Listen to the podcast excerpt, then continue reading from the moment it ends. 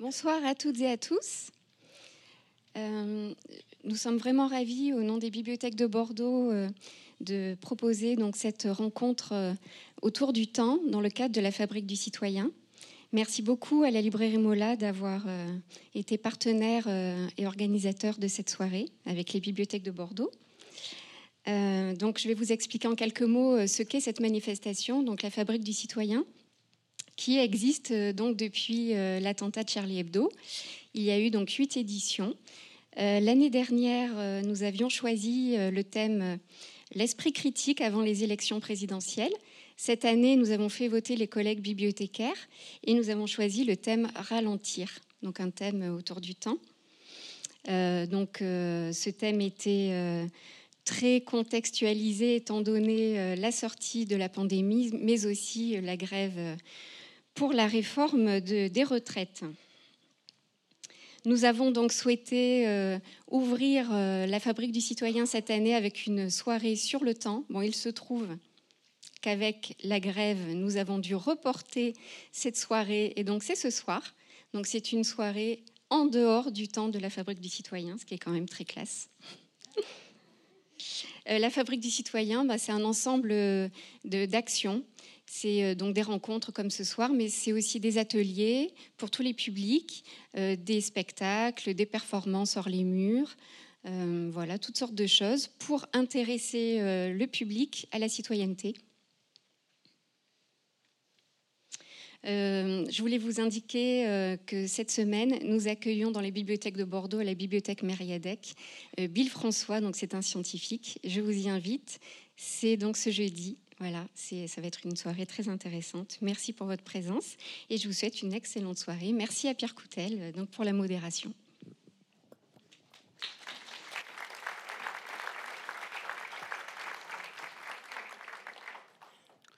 Donc oui, comme, comme l'a indiqué euh, Marie-Pierre Rassa, nous, nous remercions évidemment. La librairie est très heureuse de, pouvoir accueillir, avec retard certes, mais néanmoins accueillir cette, très belle rencontre. Et donc effectivement, merci aux, bibliothèques de la ville de Bordeaux, à Johan Bourrion, son directeur, et à vous, Marie-Pierre Rassa, sa chargée de, l'action culturelle, d'avoir euh, organisé cet événement où euh, l'idée effectivement de, permettre un échange de points de vue entre Étienne Klein et, Christophe Bouton, que je vais présenter très brièvement et je vais vous présenter après brièvement aussi, rassurez-vous, le format de la rencontre qui est un peu inhabituel pour une rencontre à, la station Ozone. Donc, Étienne Klein, vous êtes physicien, vous êtes directeur de recherche au CEA et vous avez une œuvre importante et essentielle dédiée, entre autres, à la vulgarisation scientifique et particulièrement, entre autres, au, début des années 2000, euh, autour de la question du temps, dont vous êtes, entre guillemets, d'ailleurs un peu sorti. On y reviendra peut-être euh, aussi. Euh, et vous venez juste de faire paraître aux éditions Gallimard un livre qui s'appelle Court-circuit. Christophe Bouton, vous êtes professeur de philosophie à l'université Bordeaux-Montaigne et vous consacrez euh, depuis plus de 20 ans euh, vos travaux à la philosophie du temps et de l'histoire et vous avez fait paraître ce livre Accélération de l'histoire autour de l'histoire justement de cette notion, de comment elle s'est inventée, de ce qu'elle peut signifier euh, aujourd'hui de notre rapport à l'histoire. Donc voici comment va se dérouler la, soirée. dans un premier temps, Étienne Klein, pendant une vingtaine de minutes, va justement essayer de relever le défi de présenter ce que peut être le temps ou de ce qu'on peut en dire en tout cas du, point de vue de, la physique. Euh, à la suite de quoi, euh, Christophe Bouton, pendant une vingtaine de minutes, lui aussi, euh, présentera justement ce qu'on peut dire de cette idée d'accélération de l'histoire. Est-ce qu'effectivement on en vit une ou non? Et, enfin, pendant euh, toujours une vingtaine de minutes, euh, nous nous échangerons euh, autour des différents points que, vous aurez abordés, afin évidemment de, laisser un temps d'échange et de discussion avec le public nombreux qui est venu vous, vous voir ce soir. C'est donc à vous, Étienne Klein, que j'ai le, plaisir de laisser la parole pour, pour ouvrir. Je regarde ma montre. Bon. Je mets mes lunettes pour voir l'heure sur les horloges. bonsoir à toutes et à tous. Merci pour euh, cette invitation. C'est toujours un grand plaisir de venir dans, ce lieu que j'ai fréquenté trois ou quatre fois, si mes comptes sont bons. Et donc, montre en main, je vais tenter de dire en quoi consiste euh, le problème du temps, disons selon moi ou selon les physiciens en général. Et euh, je suis ravi de pouvoir discuter avec Christophe Bouton, qui est philosophe, parce qu'il y a une première question qui est une question de, je dirais, de, cohérence intellectuelle. C'est la chose suivante. tout le monde parle du temps, notamment euh, les philosophes et notamment les physiciens. Et donc il y a une première question triviale qui est la suivante. Quand un physicien parle du temps, est-ce qu'il parle de la même chose qu'un philosophe? Si la réponse à cette question est non, il ne parle pas de la même chose. Alors pourquoi c'est le même mot? Le fait qu'on emploie le même mot dans les deux cas crée une confusion puisque des discours différents vont porter sur des notions différentes. Si au contraire, et c'est ce qu'on considère en général, la réponse est oui, ils parlent de la même chose. Dans ce cas, advient une seconde question qui est est-ce qu'ils disent les mêmes choses de cette même chose? Et la réponse est clairement non. Et donc, euh, à qui doit-on accorder du crédit? Euh, et l'affaire est d'autant plus compliquée que, comme vous le savez, euh, les philosophes ne sont pas d'accord sur cette notion. Il y a des systèmes philosophiques différents qui disent les relations que le temps a ou n'a pas avec l'espace ou avec d'autres choses. Il y a des philosophies qui font dépendre le temps de la conscience, d'autres non. Et puis les physiciens, eux, ils s'appuient sur des théories physiques différentes. Et quand on parle du temps de la mécanique, par exemple, on ne parle pas du même temps que celui de la théorie de la relativité, par exemple. Et donc, il y a, une, forme de, confusion, de problème, disons, qui est rarement prise en compte, de sorte qu'en général, dans les colloques, chacun parle de son petit temps à soi, sans qu'on essaie de voir si c'est compatible avec ce que les autres disent de leur temps à eux. Et euh, par exemple, si vous considérez que le temps dépend de la conscience, c'est-à-dire si vous adhérez à une philosophie qu'on appelle corrélationniste, avec l'idée que c'est la conscience qui, d'une façon ou d'une autre, produit la temporalité que nous croyons distinguer dans la suite des phénomènes. il y a plusieurs systèmes. Il y a celui de Saint Augustin, par exemple. Il y a Kant, il y a Husserl, Heidegger et pas mal d'autres. Eh bien, vous devez, si vous adhérez à ces systèmes-là, euh, considérer un paradoxe qui s'appelle le paradoxe de l'ancestralité, qui vient du fait que les physiciens, eux, ils savent que l'univers a au moins 13,7 milliards d'années et que l'homme, le genre Homo, disons, y est apparu il y a seulement quelques millions d'années. Quelle est la conclusion de que, que, je peux tirer de ce que je viens de dire? Eh bien, que l'homme, ou plutôt non, que l'univers a passé le plus clair de son temps sans nous. Mais si l'univers a passé le plus clair de son temps sans nous, et si on considère que le temps dépend de la conscience d'un sujet, comment a-t-il pu passer avant qu'advienne la conscience du premier sujet? Bon. Alors, vous pouvez considérer que ce paradoxe est tellement grave qu'il vous oblige à considérer que le temps n'est pas un produit de la conscience, mais une sorte de réalité physique.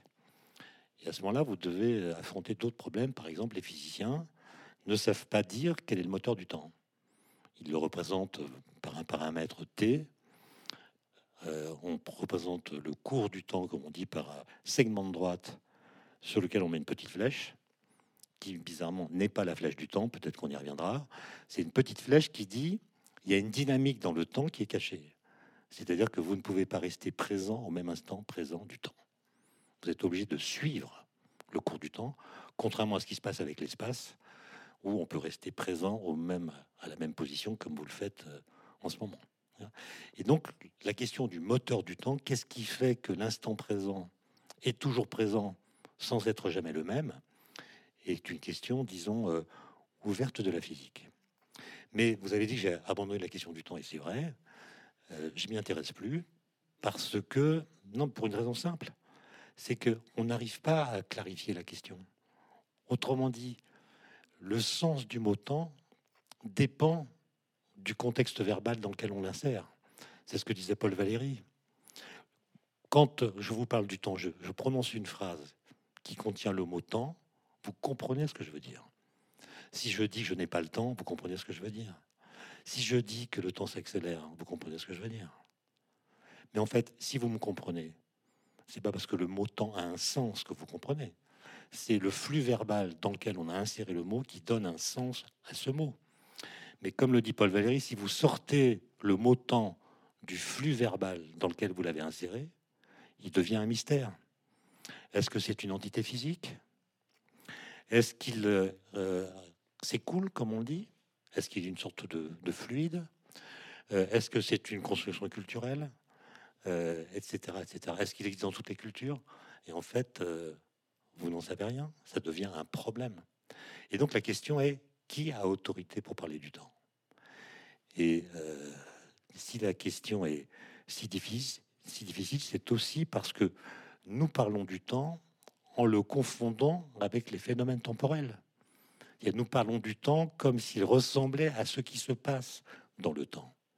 Par exemple, si les phénomènes semblent s'accélérer, si la production semble s'accélérer, on dit que le temps s'accélère. Sans même voir que la notion même d'accélération du temps est un non-sens. Puisque pour avoir une accélération, il faut déjà avoir une vitesse. Est-ce qu'on a le droit d'attribuer au temps une vitesse? Je vous rappelle qu'une vitesse, c'est une dérivée par rapport au temps. Donc dire que le temps a une vitesse équivaut à dire que le temps change son rythme d'écoulement par rapport à quoi? Son rythme d'écoulement. Donc si vraiment vous voulez attribuer au temps une vitesse, vous direz qu'il est cette chose qui avance de 24 heures toutes les 24 heures. Et vous serez bien avancé. Hein. Donc la notion de vitesse du temps n'a pas de sens et pourtant elle fait partie du langage. De la même façon, on utilise le mot temps pour dire euh, la succession, la simultanéité, la simultanéité, la durée, le changement, le devenir, l'argent, la mort. ça fait beaucoup trop de signification pour un seul mot de cinq lettres. Et donc il faut procéder à ce que le même Paul Valéry appelait un nettoyage de la situation verbale il y a quand même quelque chose qu'il faut euh, prendre en considération. C'est que si vous lisez les Confessions de Saint Augustin, livre qui a été écrit au IVe siècle après Jésus-Christ, donc il y a 16 siècles, il y a un chapitre dedans très célèbre qui s'intitule Le temps. Vous le lisez, traduit en français, et vous comprenez tout ce que Saint Augustin écrit. Or, si ce que nous avons appris en physique sur le temps avait eu un effet sur nos façons de dire le temps, nos façons de dire le temps auraient été tellement bouleversées qu'on ne pourrait plus comprendre Saint Augustin. Autrement dit, si nous comprenons Saint Augustin, c'est parce que Saint Augustin parle comme nous, ou plutôt nous parlons comme Saint Augustin. Ce qui veut dire qu'il y a une fixité du langage. Notre façon de le dire, le temps, n'est pas affectée par notre façon de le comprendre. Et cette, cette fixité du langage, elle charrie avec elle des a priori clandestins qui déterminent notre façon de le penser. Et donc, il y a un travail sur le langage à faire, prioritaire, d'autant plus que nous n'hésitons pas à attribuer autant des qualificatifs. On dit qu'il y a un temps géologique, un temps astronomique, un temps cosmologique, un temps physique, un temps psychologique, euh, un temps des physiciens, un temps des philosophes, bref, il y a autant de sortes de temps, dit-on, qu'il y a de temporalités différentes. Mais s'il y a autant de temps qu'il y a de temporalité, c'est-à-dire si le temps a des habits d'arlequin et se met toujours à ressembler à ce qui se passe dans le temps, mais c'est plus un concept, c'est plus quelque chose qui mérite d'être pensé. Il n'y a plus qu'à parler des temporalités. Et le fait de confondre temps et temporalité, à mon avis, crée une euh, désinvolture dans notre façon de parler du temps qui rend la chose impensable. Songez par exemple que l'année dernière, à l'agrégation de philosophie, on a donné comme sujet le temps, dans le concours interne, je crois. Quelles étaient les œuvres que les candidats devaient lire? Saint-Augustin, Aristote, Kant, Husserl, Merleau-Ponty, Bergson, Heidegger. Einstein? Non. Newton? Non. Boltzmann? Non. Dirac? Non. Voilà, on tourne en rond, chacun dans sa discipline. Et c'est pour ça qu'il faut créer des courts-circuits. Mais avant avant d'abandonner la, question du temps, parce que je pense que le travail est fait en fait. Euh, si on considère que le temps des physiciens est un temps très particulier qui permet d'avoir une base théorique permettant de critiquer nos façons de le dire, alors euh, le, travail est fait. Peut-être qu'on y reviendra. Mais euh, en fait, avec un collègue qui s'appelle Vincent Montant, avant d'abandonner la question pour s'intéresser à autre chose, on a quand même décidé d'organiser un colloque auquel Christophe Bouton a participé au mois de juillet 2021 euh, à Cerisy-la-Salle en Normandie, colloque qui s'est intitulé, intitulé Les autres noms du temps. Et en fait, pendant quelques jours, presque une semaine, on a invité des physiciens, des philosophes, des historiens, des biologistes, une psychanalyste et beaucoup d'autres, en leur demandant la chose suivante. Vous allez pendant une heure nous dire la même chose que d'habitude. Mais, mais, vous essaierez de parler sans utiliser le mot temps. C'est-à-dire à chaque fois que le mot temps menacera de surgir de votre bouche, vous réfléchirez à tenter de trouver un autre mot plus précis qui dira mieux ce que vous avez à dire. Parce que le temps, ça peut pas être toutes ces choses à la fois. La durée, la succession, la simultanéité, le changement, l'époque. Non. Et en fait, euh, on avait euh, une espèce de boîte avec 20 jetons. Et à chaque fois qu'un orateur prononçait le mot temps, il perdait un jeton. Évidemment, presque tous ont terminé avec zéro jeton. C'est-à-dire que le temps, il est tellement engrammé dans nos discours préétablis que nous le prononçons, le mot, sans jamais songer à ce qu'il signifie. Et, je pense que c'est en quelque sorte fichu. C'est-à-dire, on va jamais parler du temps en tenant compte de ce que nous savons du temps. Hein. on est euh, le langage, il sert pas à dire la vérité, il sert à communiquer, à se faire comprendre. Et le langage tel qu'il est, il est suffisant pour qu'on se comprenne. Sauf que parfois, euh, ça peut créer des, des sortes de malentendus et ça empêche, ça empêche qu'on tienne compte dans nos façons de dire de ce que nous avons appris. Il me reste combien? 7 minutes, c'est-à-dire une certaine durée. Ah oui, parce que le temps, c'est pas la durée. D'accord? Le temps, c'est pas du tout la même chose que la durée. Euh, même si on les confond. Euh, qu'est-ce que je pourrais dire de plus? Euh, Oui, le premier qui a vraiment en physique mathématisé le temps après Galilée, c'est Newton. Dans les Principia, il définit le temps, le temps des physiciens, le temps T. Bon. Et, en fait, quand on lit son, ouvrage qui s'appelle Les Principia, on ne trouve pas de sa part une explication lui permettant de nous expliquer par quel stratagème intellectuel il a reconnu dans ce paramètre T mathématique ce que nous appelons le temps dans le langage. Hein? Et ça, c'est un chaînon manquant dans l'histoire des idées, parce que Newton a appelé temps un paramètre qui n'a aucune des propriétés que nous attribuons au temps quand nous parlons du temps. Autrement dit, qu'est-ce qui, qu'est-ce qui a fait dans son esprit qu'il a reconnu le temps dans ce paramètre? Le temps de Newton, c'est un temps qui ne dépend pas des phénomènes. Il est indépendant de ce qui se passe dans le temps. Alors que nous parlons du temps comme s'il ressemblait à ce qui se passe dans le temps. D'autre part, euh, c'est un temps qui n'a pas de vitesse, pour les raisons que j'ai dit tout à l'heure, alors que nous attribuons de vitesse au temps quand nous parlons de lui. Et puis surtout, euh, c'est un temps qui s'oppose radicalement au changement, alors qu'on confond souvent le temps et le changement, au motif que le paramètre t qui désigne le temps chez Newton, ne dépend pas mathématiquement de l'instant qu'il décrit. Autrement dit, pour Newton, tous les instants du temps sont équivalents. Ils ont exactement le même statut, ce qui signifie que le temps ne change pas au cours du temps sa façon d'être le temps. Alors que on associe, dès que plus rien ne change, on dit que le temps s'arrête. Ben non, Newton dit quand rien ne change, le temps continue comme d'hab. Parce qu'il est indifférent à ce qui se passe dans le temps. Et le fait de dire que le paramètre t ne change pas au cours du temps, euh, ça a des implications fondamentales.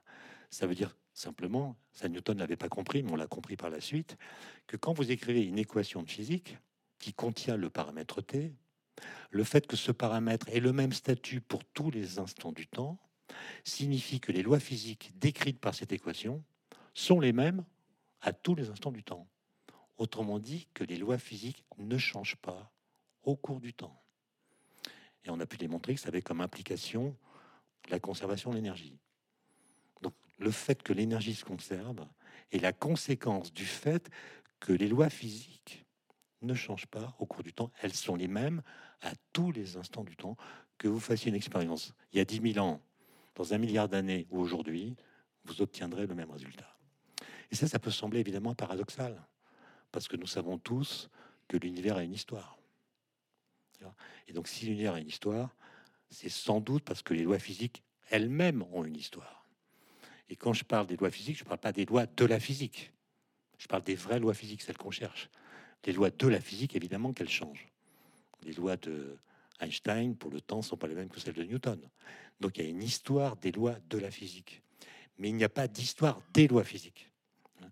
Et donc il y a une sorte de contradiction entre le fait que l'univers a une certaine historicité et le fait que les lois qui pilotent son évolution n'en ont pas.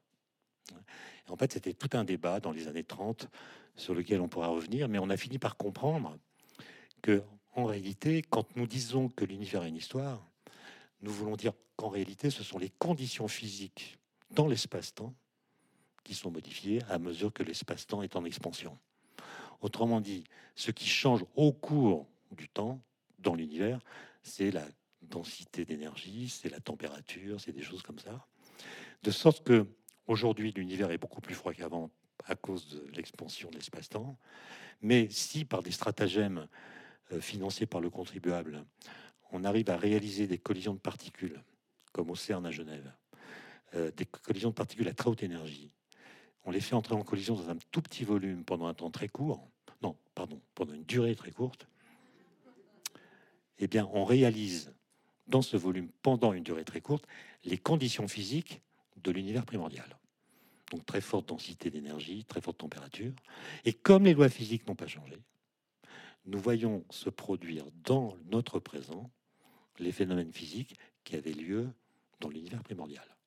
Ça ne veut pas dire qu'on a remonté le temps, ça veut dire qu'on on recrée dans le présent les conditions du passé, offrant ainsi à l'univers une cure de jouvence il revit des choses qu'il n'avait pas vécues depuis 13,7 Ce à quoi servent nos impôts, et on ne le dit jamais. les impôts, ça sert à offrir à l'univers une cure de jouvence qu'il peut vivre sur Terre et qui vit nulle part ailleurs s'il n'y a pas d'autres euh, êtres évolués comme nous sur d'autres planètes. Et donc, mon propos doit s'arrêter, mais le message, le message, c'est que tant qu'on n'aura pas clarifié ces questions par des confrontations, chacun pourra continuer à parler comme il parle jusqu'à la fin des temps.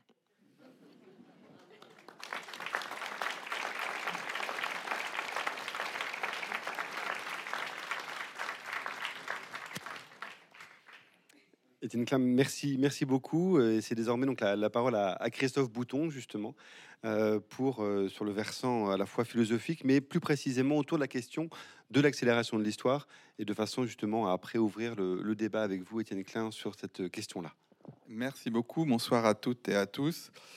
Alors, euh, bon, je, je veux quand même lier, lier mon propos à ce qu'a dit Étienne Klein, et effectivement, la question du temps euh, est une des questions les plus difficiles en philosophie euh, et ailleurs d'ailleurs. Et euh, disons que je suis sensible au fait qu'il faut faire attention aux mots qu'on emploie et aussi il faut essayer de contextualiser la question. Parce que la question qu'est-ce que le temps, en fait, elle va dépendre ben, de l'époque où on la pose et de ce qu'on veut tirer du temps aussi. Alors moi j'ai tendance à essayer de penser cette question en disant qu'il y a plusieurs approches du problème du temps.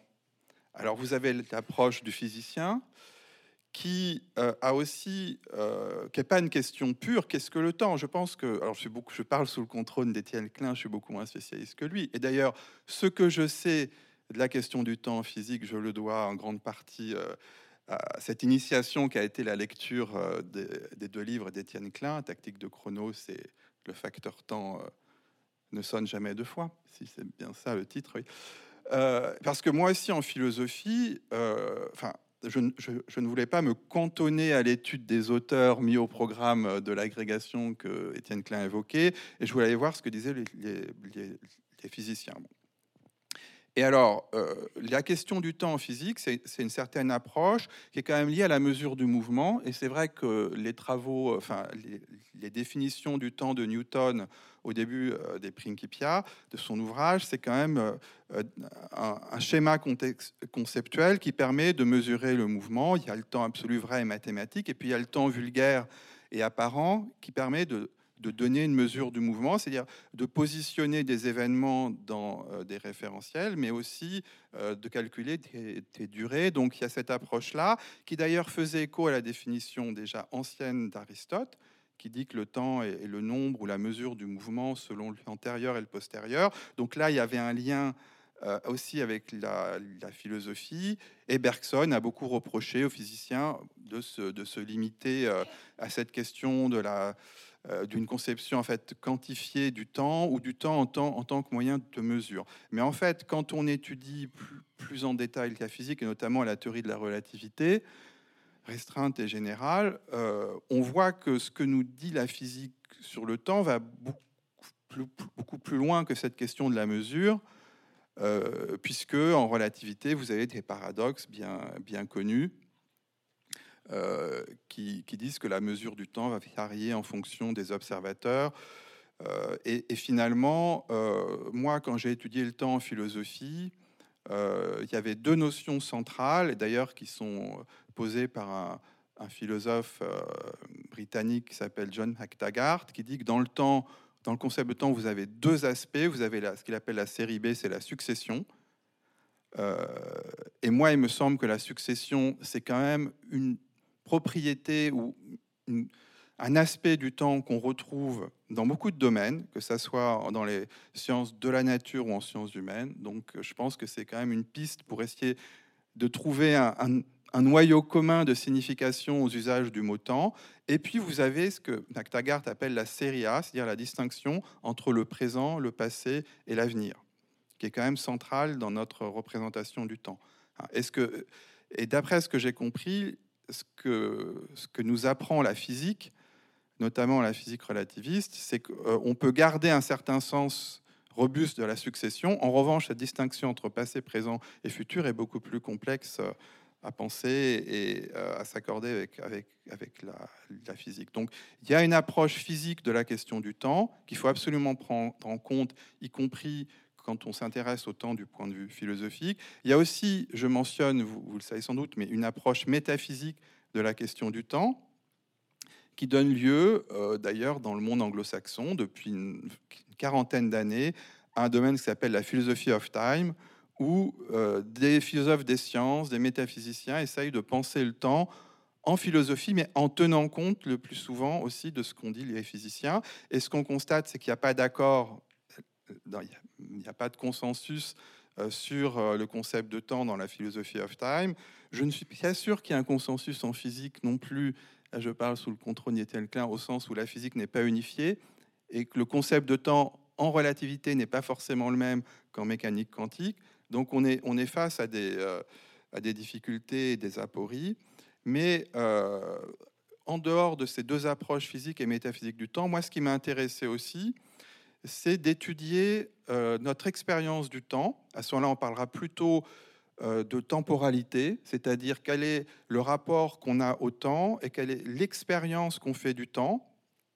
Et je me suis intéressé de ce point de vue-là, euh, ce que je pourrais appeler une approche sociale de la question du temps, en particulier ce que j'ai appelé les normes sociales du temps, c'est-à-dire en fait comment, euh, dans une société donnée, quelles sont les injonctions qui nous disent euh, ce qu'il faut faire de notre temps? Hein, donc là, on n'est pas dans la définition du temps en physique, en philosophie, on est plutôt dans la temporalité, dans une expérience du temps, mais qui, n'est pas le fait simplement de tel ou tel individu, mais qui, a un ancrage social. Et donc je suis intéressé notamment à, la norme de l'urgence, c'est-à-dire le fait que euh, dans certaines euh, circonstances, dans certaines sociétés aussi, à partir d'une certaine époque, on est censé euh, se presser, on a des deadlines, la mesure du temps au sens des horloges est de plus en plus prégnante. Et finalement, pourquoi aussi on a cette injonction à optimiser le temps? Hein, c'est-à-dire à le rentabiliser. Donc ça, c'est ce que j'appellerais une approche sociale. Et, euh, j'ajoute aussi, mais il y en a d'autres, une approche historique, c'est ce que j'ai développé dans ce livre, à savoir que les, à, la fois les expériences qu'on a du temps et les représentations qu'on peut en avoir sont aussi liées à certaines époques, euh, sont liées à des représentations de l'histoire aussi, qui est, un, concept différent du temps, mais qui est lié au temps. Et euh, donc je me suis, je me suis intéressé euh, finalement euh, à cette question de l'accélération, au sens où on a depuis, disons, la fin du XVIIIe siècle, l'idée dans certains ouvrages, certains essais, que l'histoire irait plus vite. Et je me suis demandé, et, aujourd'hui aussi, on est, on est confronté à l'idée que la société va de plus en plus vite. Hein, c'est des discours qu'on entend. Euh, et donc, je me suis demandé voilà, d'où venait ce discours et euh, pourquoi c'était à cette époque-ci. Est-ce que, que dans le passé, on n'avait pas déjà une telle expérience? Et donc, cela, c'est une approche historique, euh, non pas tant du problème du temps, mais de l'expérience qu'on fait du temps, d'une expérience qui est pensée à partir de notions temporelles, et notamment euh, ce, qui est, central dans, l'expérience du temps qu'on peut faire, c'est la manière dont on articule les trois dimensions du passé, de l'avenir et du présent, qui, pour la physique, sont compliquées à définir, alors que dans l'expérience qu'on a du temps, elles sont absolument centrales, aussi bien au niveau individuel que collectif. Et alors, je, je me suis intéressé à cette question de, l'accélération. Alors, accélération de l'histoire, ou même, il faut dire, donc surtout pas accélération du temps. J'ai bien retenu la leçon euh, d'Étienne et je l'ai mis au début du livre. Ne parlons pas d'accélération du temps, même si euh, ce qui est frappant, c'est que c'est une expression qui malgré tout revient souvent. Hein. Je parle d'accélération de l'histoire parce que c'est une expression que des auteurs ont employée. Et plus exactement, ça veut dire accélération de certains processus dans l'histoire. Euh, accélération, par exemple, des phénomènes de transport, Hein, de production, de communication.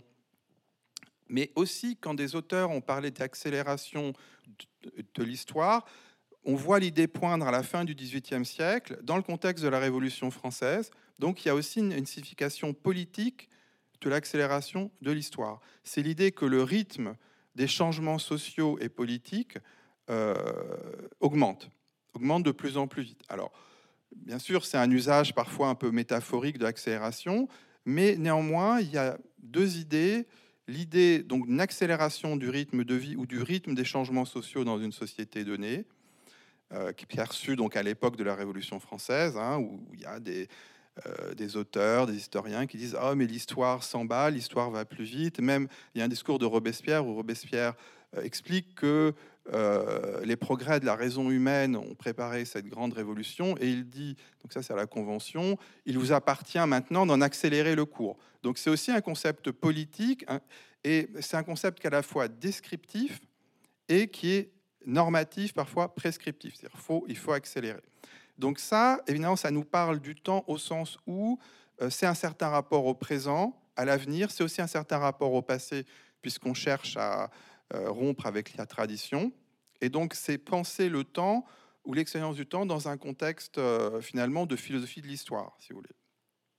Alors, euh, sur cette question de l'accélération, il y avait le livre de Hartmut Rosa, que vous connaissez peut-être, qui est paru en 2010 en traduction française, qui décrit la modernité entièrement à partir de l'accélération. Et d'ailleurs, Rosa, au début de son livre, dit quand on parle de modernité, il cite un auteur anglo-saxon Peter Conrad, euh, on a affaire à l'accélération du temps.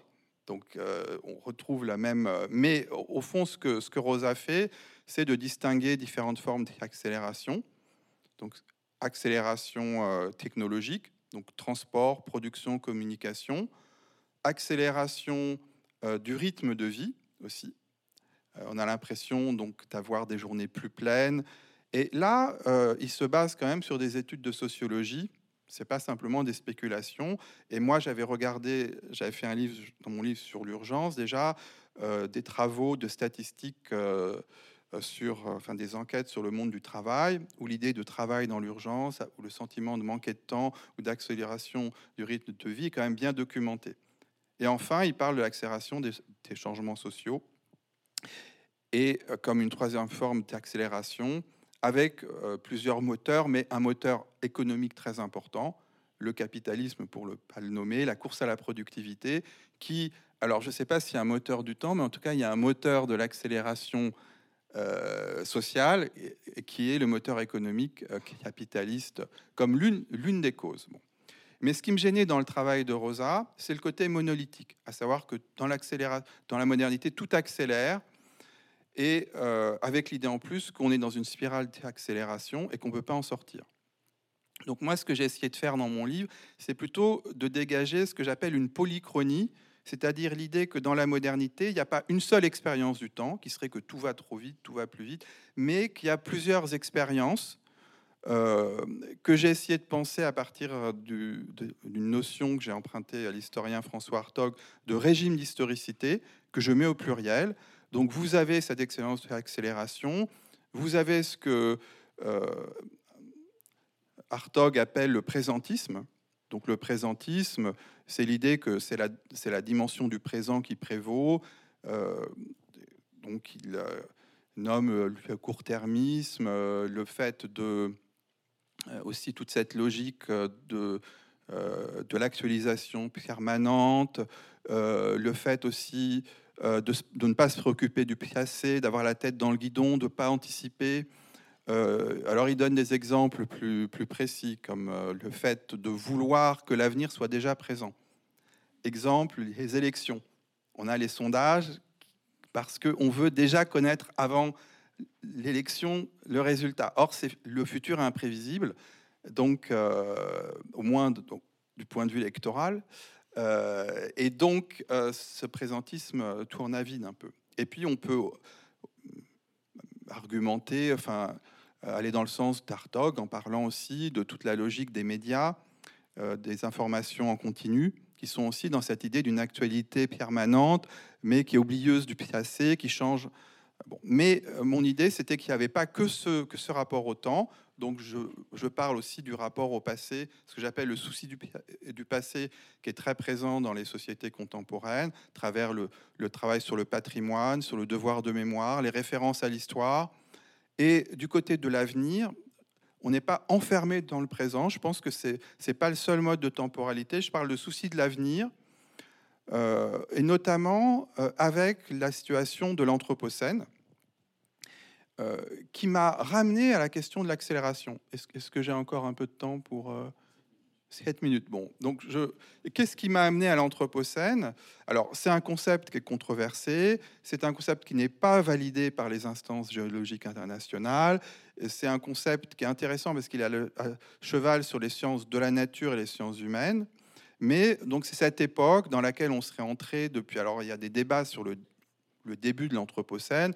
Certains disent la fin du 18e, d'autres euh, la moitié du 20e. Donc, vous voyez, il y a des divergences. Il y a encore d'autres hypothèses, mais c'est l'idée qu'on est entré dans une époque où l'homme est devenu un acteur biologique et géologique, l'homme en tant qu'espèce humaine, et qu'il est capable de modifier, de bouleverser les grands équilibres de la nature. Et euh, en lisant la littérature sur le sujet, moi, ça m'a intéressé parce qu'il y avait une sorte d'expérience historique nouvelle qui était décrite à travers ce concept, encore une fois avec plein de critiques qu'on peut lui adresser. Euh, il y avait l'idée, euh, la notion de grande accélération, qui, pour le coup est moins controversée que le concept d'Anthropocène lui-même, c'est-à-dire que l'idée de, des auteurs qui parlent de la grande accélération, c'est qu'à partir de la moitié du XXe siècle, eh bien, tous les facteurs qui mesurent les impacts destructeurs de l'homme sur la nature augmentent euh, de plus en plus vite, ou la plupart des facteurs. Donc vous avez un tableau de la grande accélération avec 12 euh, euh, graphiques aux allures plus ou moins d'exponentielles. Avec du côté des activités humaines, vous avez déjà l'augmentation de la démographie, parce qu'une des activités humaines, ben, c'est de, se reproduire, même si ce n'est pas la seule évidemment. Donc vous avez, alors l'accélération démographique s'est arrêtée dans les années 60 c'est-à-dire que la population augmente, mais plus de plus en plus vite. Euh, mais si on, fait remonter, comme le font ces courbes, à partir de, la moitié du 18e, on a, on a, on a quand même une courbe qui grimpe. Vous avez le PIB mondial dans les activités humaines, vous avez la consommation d'eau, d'engrais, la consommation de papier, on pourrait ajouter la consommation d'énergie. Il y a un historien de l'environnement, John McNeil, qui a fait le calcul, alors c'est un peu à la louche je pense, mais euh, que de 1920 aujourd'hui, c'est-à-dire le dernier siècle, l'humanité a consommé autant d'énergie que dans toute son histoire. Elle le fait de plus en plus aussi. Donc là aussi, on a euh, une, euh, un phénomène d'accélération.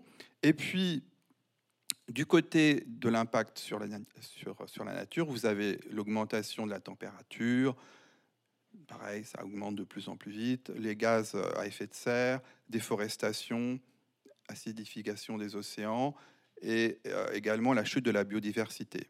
Voilà, donc, euh, euh, alors ensuite, on peut discuter de ce concept, mais j'ai trouvé intéressant que la, la notion d'accélération soit introduite dans ce contexte. et j'ai trouvé même assez étonnant que Rosa, qui, qui, parle beaucoup du rapport à la nature dans son deuxième livre qui s'appelle Résonance, n'est pas du tout envisagé cette question-là et ne parle pas non plus euh, ben, de la problématique de l'Anthropocène dans le rapport à la nature.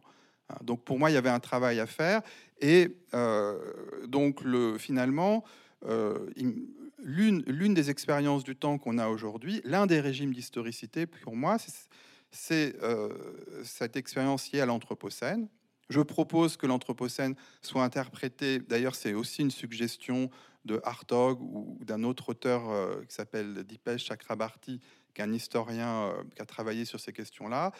Euh, on a avec l'Anthropocène un régime d'historicité, c'est-à-dire une certaine manière de se rapporter à l'avenir, qui est liée à l'idée d'un danger, d'une menace, hein, liée à cette dégradation du climat en particulier, un rapport au présent qui est lié à l'urgence climatique.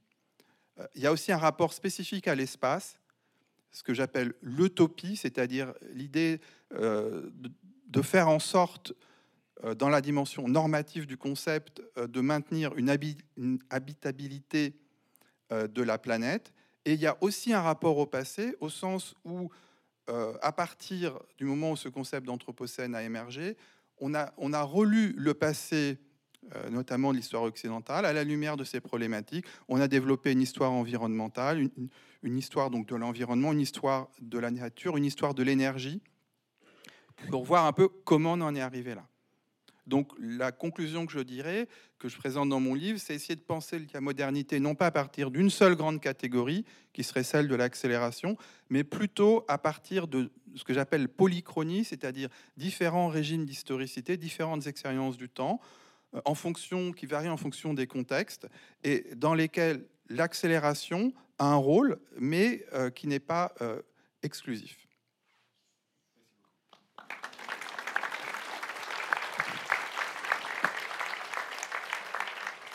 Merci beaucoup Christophe Bouton pour cette, pour cette présentation. Alors peut-être pour commencer, euh, en repartant de la conclusion de, Christophe Bouton, Étienne Klein, est-ce que justement pour vous il y a une, validité et une signification du concept d'anthropocène, pour autant que ce soit un, concept, et, est-ce que justement il vient dire quelque chose euh, du rapport au, temps dans la mesure où ça semble être un concept qui mélange les échelles de temps, puisqu'il y a à la fois l'échelle humaine et l'échelle euh, géologique?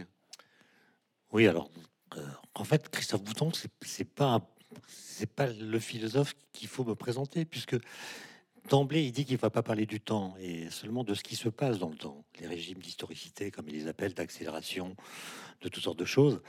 Et je veux juste dire un mot là-dessus, c'est que, euh, en effet, moi, je, crois que parfois on se pète au mot, c'est-à-dire que on dit qu'on a moins de temps qu'avant, alors qu'on a une espérance de vie qui, en un siècle, a gagné plusieurs décennies. Il y a quand même des régimes de glandouille euh, tout à fait manifestes. Euh, euh, les trains ne vont pas plus vite qu'avant, les avions non plus. Euh, il semble que dans la rue, on marche de plus en plus lentement. C'est insupportable. Il y a énormément de gens en terrasse des cafés. mesurer le temps que nous passons à nous divertir. Est-ce que vous pensez que vos grands-parents auraient pu se divertir autant que vous? Moi, des post-docs, ils ont le temps de regarder une série télévisée par nuit. Mais est-ce qu'il y a eu des régimes d'historicité dans le, dans le passé où on pouvait perdre autant de temps que maintenant? Et donc cette idée d'accélération, dont le moteur serait le capitalisme, je l'entends, mais je la vois pas partout. Et c'est pour ça que je suis sensible à l'idée qu'il faut euh, euh, parler de plusieurs régimes différents qui cohabitent dans des temporalités différentes, ce qui crée des frottements d'ailleurs. Et, je crois que euh, le fait qu'on continue à confondre le temps et les phénomènes temporels fait qu'on a du mal à distinguer toutes ces choses. L'Anthropocène, pour euh, venir à lui, il va rien changer au temps. Il va changer à ce qui se passe dans le temps, à notre rapport à lui. Et depuis qu'on a pris conscience que la nature n'est pas un réceptacle infini dans lequel on peut puiser sans avoir de rétroaction venant d'elle sur nos propres conditions d'existence, euh, eh bien, l'idée d'avenir est devenue plus difficile à penser, puisque euh, si nous parlons plus difficilement qu'avant du futur, de façon plus hésitante, c'est paradoxalement parce que nous avons compris quelque chose. C'est que nous avons compris que ce qui va se passer en partie dépendre de ce que nous allons faire. Et comme nous ne pouvons pas prévoir ce que nous allons faire avec certitude, nous ne pouvons pas prévoir avec certitude ce qui va se passer. Et c'est ça qui fait qu'il y a une situation inédite qui est euh, euh, consistant à répondre à la question qu'est-ce qu'on fait? La question du climat, par exemple, elle est quand même intéressante puisque aujourd'hui, depuis surtout cet été, il y a eu des feux de forêt, la région nous sommes euh, bien l'affaire. Il y a eu des feux de forêt, des canicules, des sécheresses, et tout d'un coup, on s'est mis à parler d'urgence climatique. Très bizarre. Mon laboratoire à Saclay, il jouxte le laboratoire des climatologues, avec lesquels je prends des cafés régulièrement. Les climatologues, ils disent la même chose depuis 35 ans. Exactement la même chose. Au cours du temps, ils n'ont fait que préciser et améliorer la qualité de leurs prédictions. Mais le message général, il n'a pas changé. Mais vous souvenez-vous, pendant les dernières décennies, on, on a beaucoup donné la parole à beaucoup de gens qui nous disaient la science c'est le doute.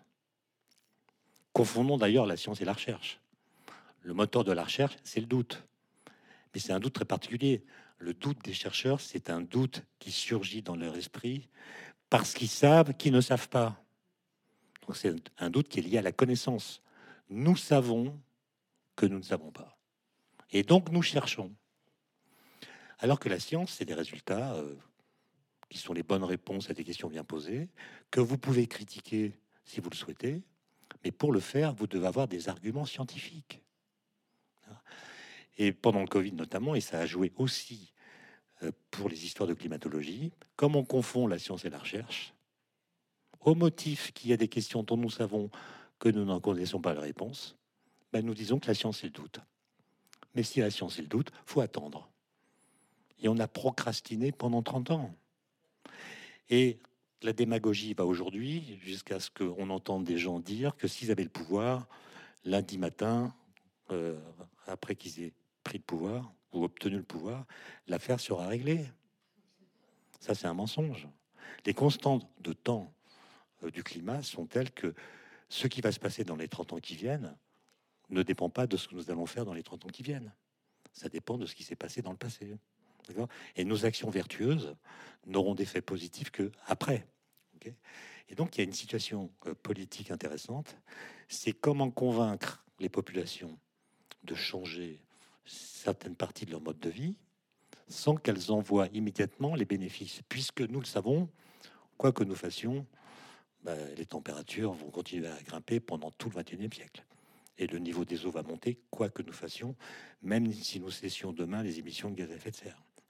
Et là, c'est intéressant parce que nos efforts qu'il faudra accomplir ne seront pas immédiatement récompensés, alors que par exemple pendant le Covid, nous avons accepté de nous confiner, mais assez rapidement, on a vu que ça diminuait le nombre de malades, etc.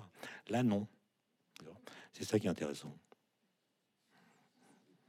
Oui, mais c'est la première fois dans l'histoire qu'on prend conscience que, que, ce qui va se passer à grande échelle va dépendre de ce que nous allons faire. Ça rend l'époque très très excitante. Hein. Et, si je dis ça, c'est parce que on parle d'accélération, mais moi je connais plein de jeunes gens notamment qui sont dans le repli, qui lâchent l'affaire qui lâche l'affaire. D'accord?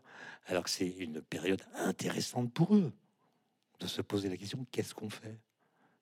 Avec un sens de la responsabilité, de l'anticipation des conséquences de nos actes qui rend la chose sacrément intéressante et passionnante.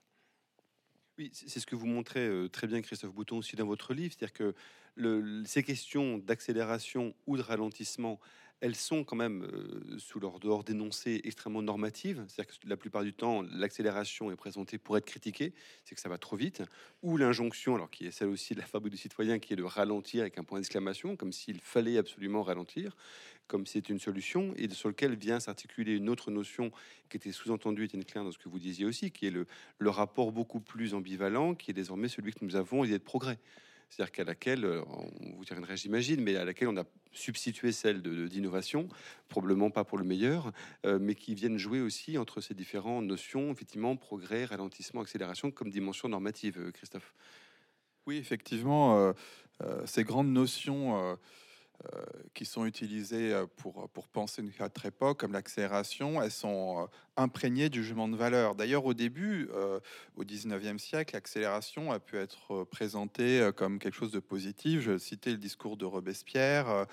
il fallait accélérer la révolution, les changements qu'elle apportait. Et tout le discours aussi sur le progrès au 19e siècle était souvent articulé avec une valorisation de tu as l'accélération. Il fallait que les progrès aillent, plus vite.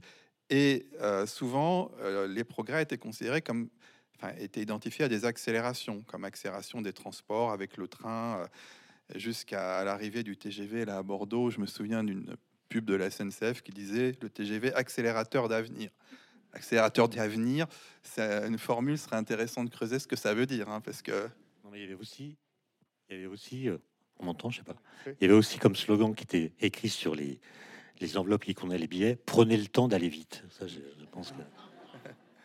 Oui, oui, on peut euh, trouver effectivement euh, toute une rhétorique euh, autour de ça. Donc, et, d'un autre côté, il y a des penseurs comme Rosa et d'autres qui ont vu dans l'accélération un peu le malheur de la modernité, alors qu'en fait, il faut, il faut distinguer de quelle accélération on parle, dans quel contexte. Et, et là, avec l'Anthropocène, euh, effectivement, on a une situation où il faut, agir d'une urgence d'ailleurs climatique euh, qui remonte en fait à plusieurs décennies. D'ailleurs, euh, si ça n'a pas été pris en compte, il y a eu le climato-scepticisme qui maintenant est plutôt en retrait, mais qui a joué.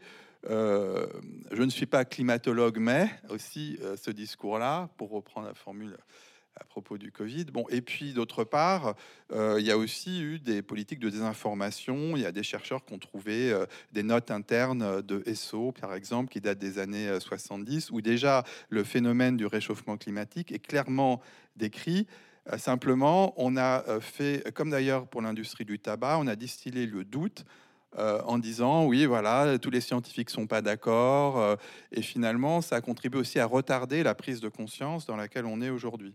Hein. Ce que je trouve intéressant, c'est que donc il y a une accélération, au sens aussi d'une injonction, c'est-à-dire qu'il y a l'injonction de ralentir, la fabrique citoyen, mais il y a aussi une autre injonction qu'on entend beaucoup dans les discours politiques, qui est qu'il faut agir plus vite, du fait euh, du calendrier et des échéances. Hein. Euh, et, et c'est ça le sens de l'urgence climatique. Il faut, il faut agir le plus vite possible pour des effets effectivement à très, à très long terme.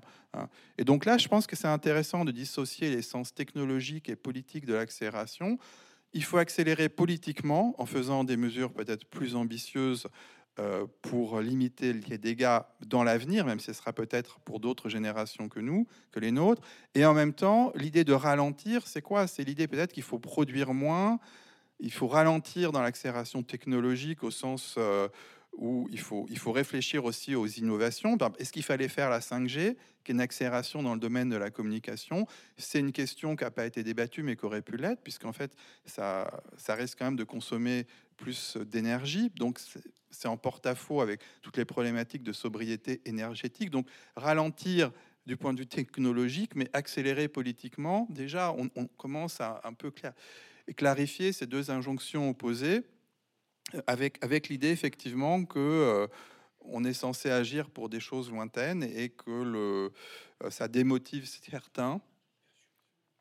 Et notamment, il y a tout un courant que j'étudie dans, dans l'ouvrage de collapsologie, qui dit voilà, c'est déjà fini, on, va dans le mur, et au fond, la seule chose qu'on aurait à faire aujourd'hui, c'est d'apprendre à survivre sans électricité, de faire euh, du survivalisme, alors que moi je pense qu'il y a encore une, euh, une, action politique possible. Il suffit de lire le, sixième rapport du GIEC qui distingue cinq trajectoires différentes en fonction des politiques euh, climatiques menées, et on va d'une augmentation de la température à 4 ou 5 degrés en 2100 à une situation où on serait à un 5, un 8 euh, en fonction des politiques menées. Donc euh, euh, ce schéma, si on en croit le GIEC, et moi je m'en remets justement à ce que nous disent les scientifiques qui sont des centaines à avoir fait ces rapports, le schéma est quand même un schéma ouvert en arborescence et pas quelque chose de linéaire où finalement tout serait déjà joué.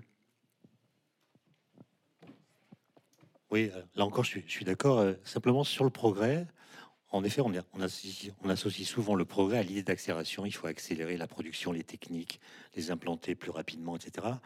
Mais on trouve aussi des textes dans lesquels le progrès est présenté au contraire comme une promesse de libération du temps.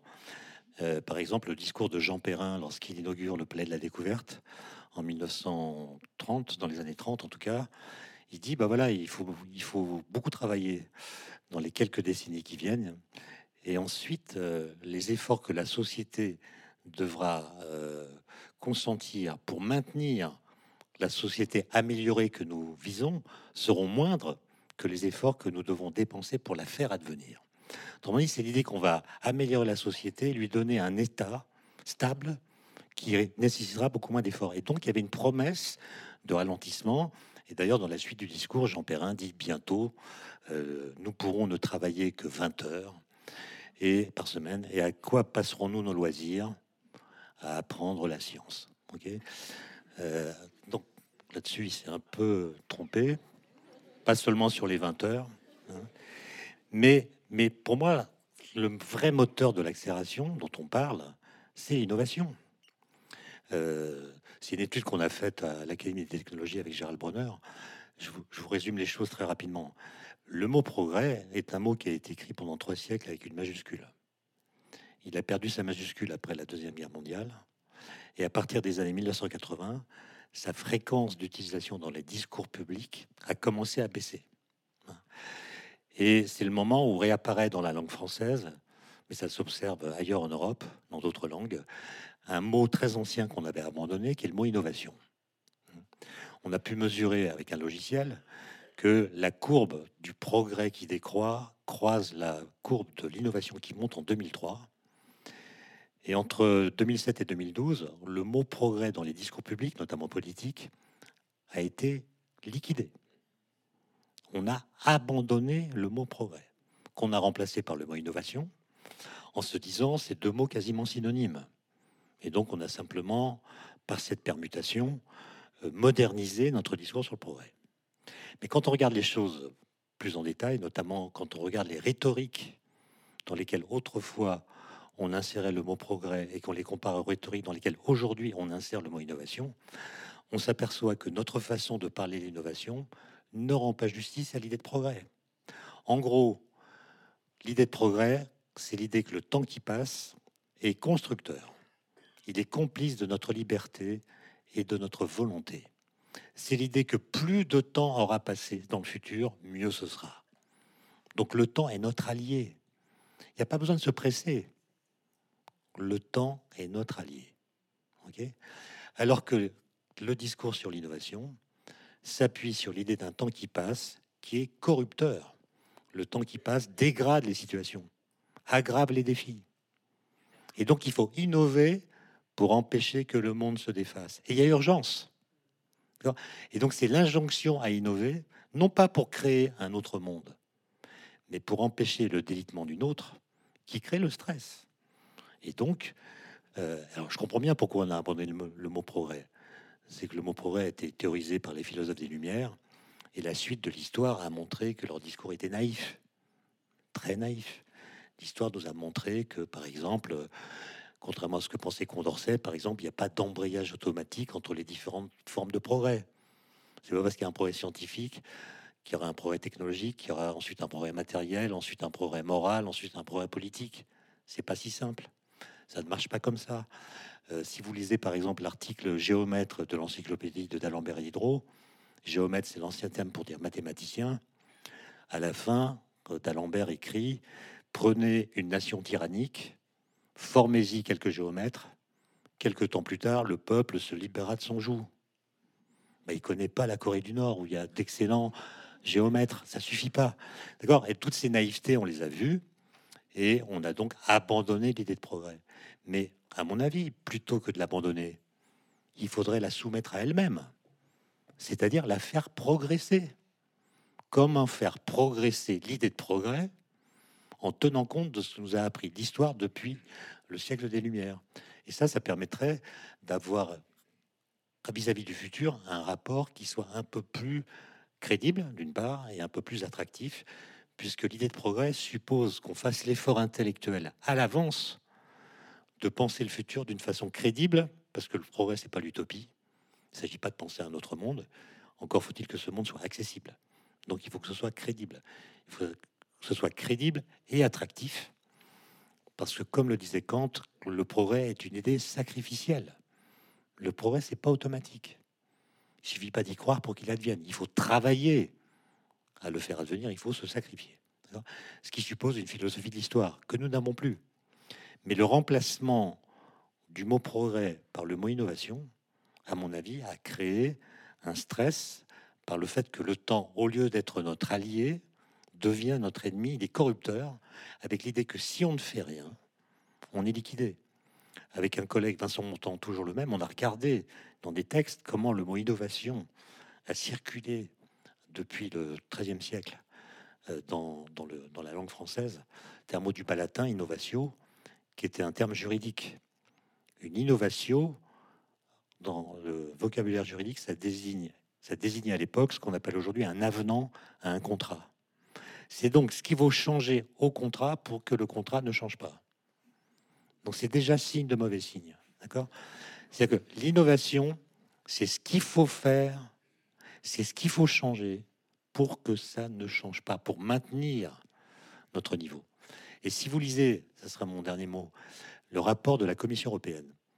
Vous savez, en 2000, on avait le traité de Lisbonne qui voulait faire de l'Europe l'union dans la société de la connaissance avec l'idée que l'Europe a inventé l'idée que la connaissance a de la valeur en elle-même, même si elle ne débouche pas sur des applications.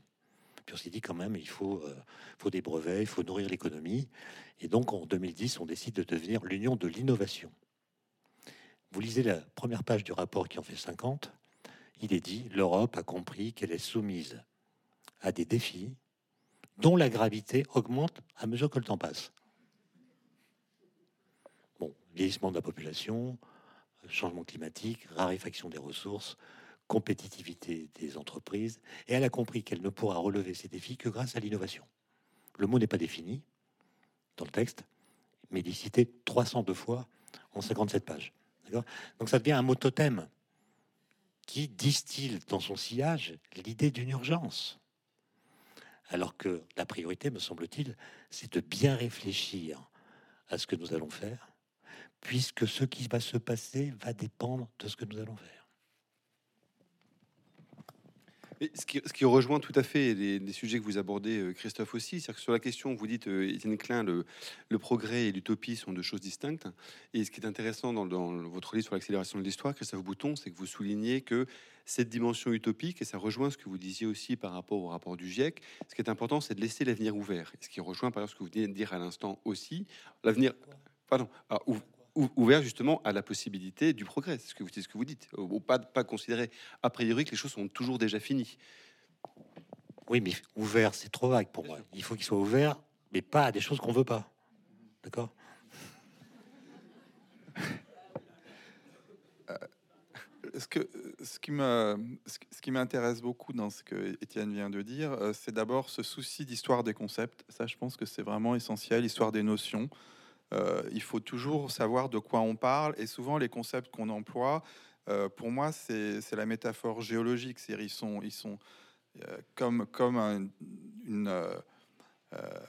un bloc de une roche qui contient différentes couches, différentes strates, ce qui fait qu'un mot, un concept peut renvoyer à des sens très différents qui remontent à des époques différentes, mais tout ça est sédimenté, mélangé comme un bloc. Et l'un euh, des travaux en philosophie que j'aime bien faire, c'est euh, de, faire de l'analyse conceptuelle, mais aussi de, montrer la généalogie d'un concept. Donc là, la, distinction entre progrès et innovation est très, précieuse, de faire des statistiques aussi. C'est très utile. Moi, j'avais regardé, par exemple, à partir de quand on parle de l'accélération de l'histoire. En fait, c'est surtout après la guerre, parce que euh, Alévi a fait l'ouvrage essai sur l'accélération de l'histoire en 48, mais ça ne veut pas dire que l'idée n'est pas présente avant. On la repère donc dès la fin du 18e, mais néanmoins, c'est intéressant de voir que d'un point de vue terminologique, euh, on a euh, un usage de plus en plus fréquent.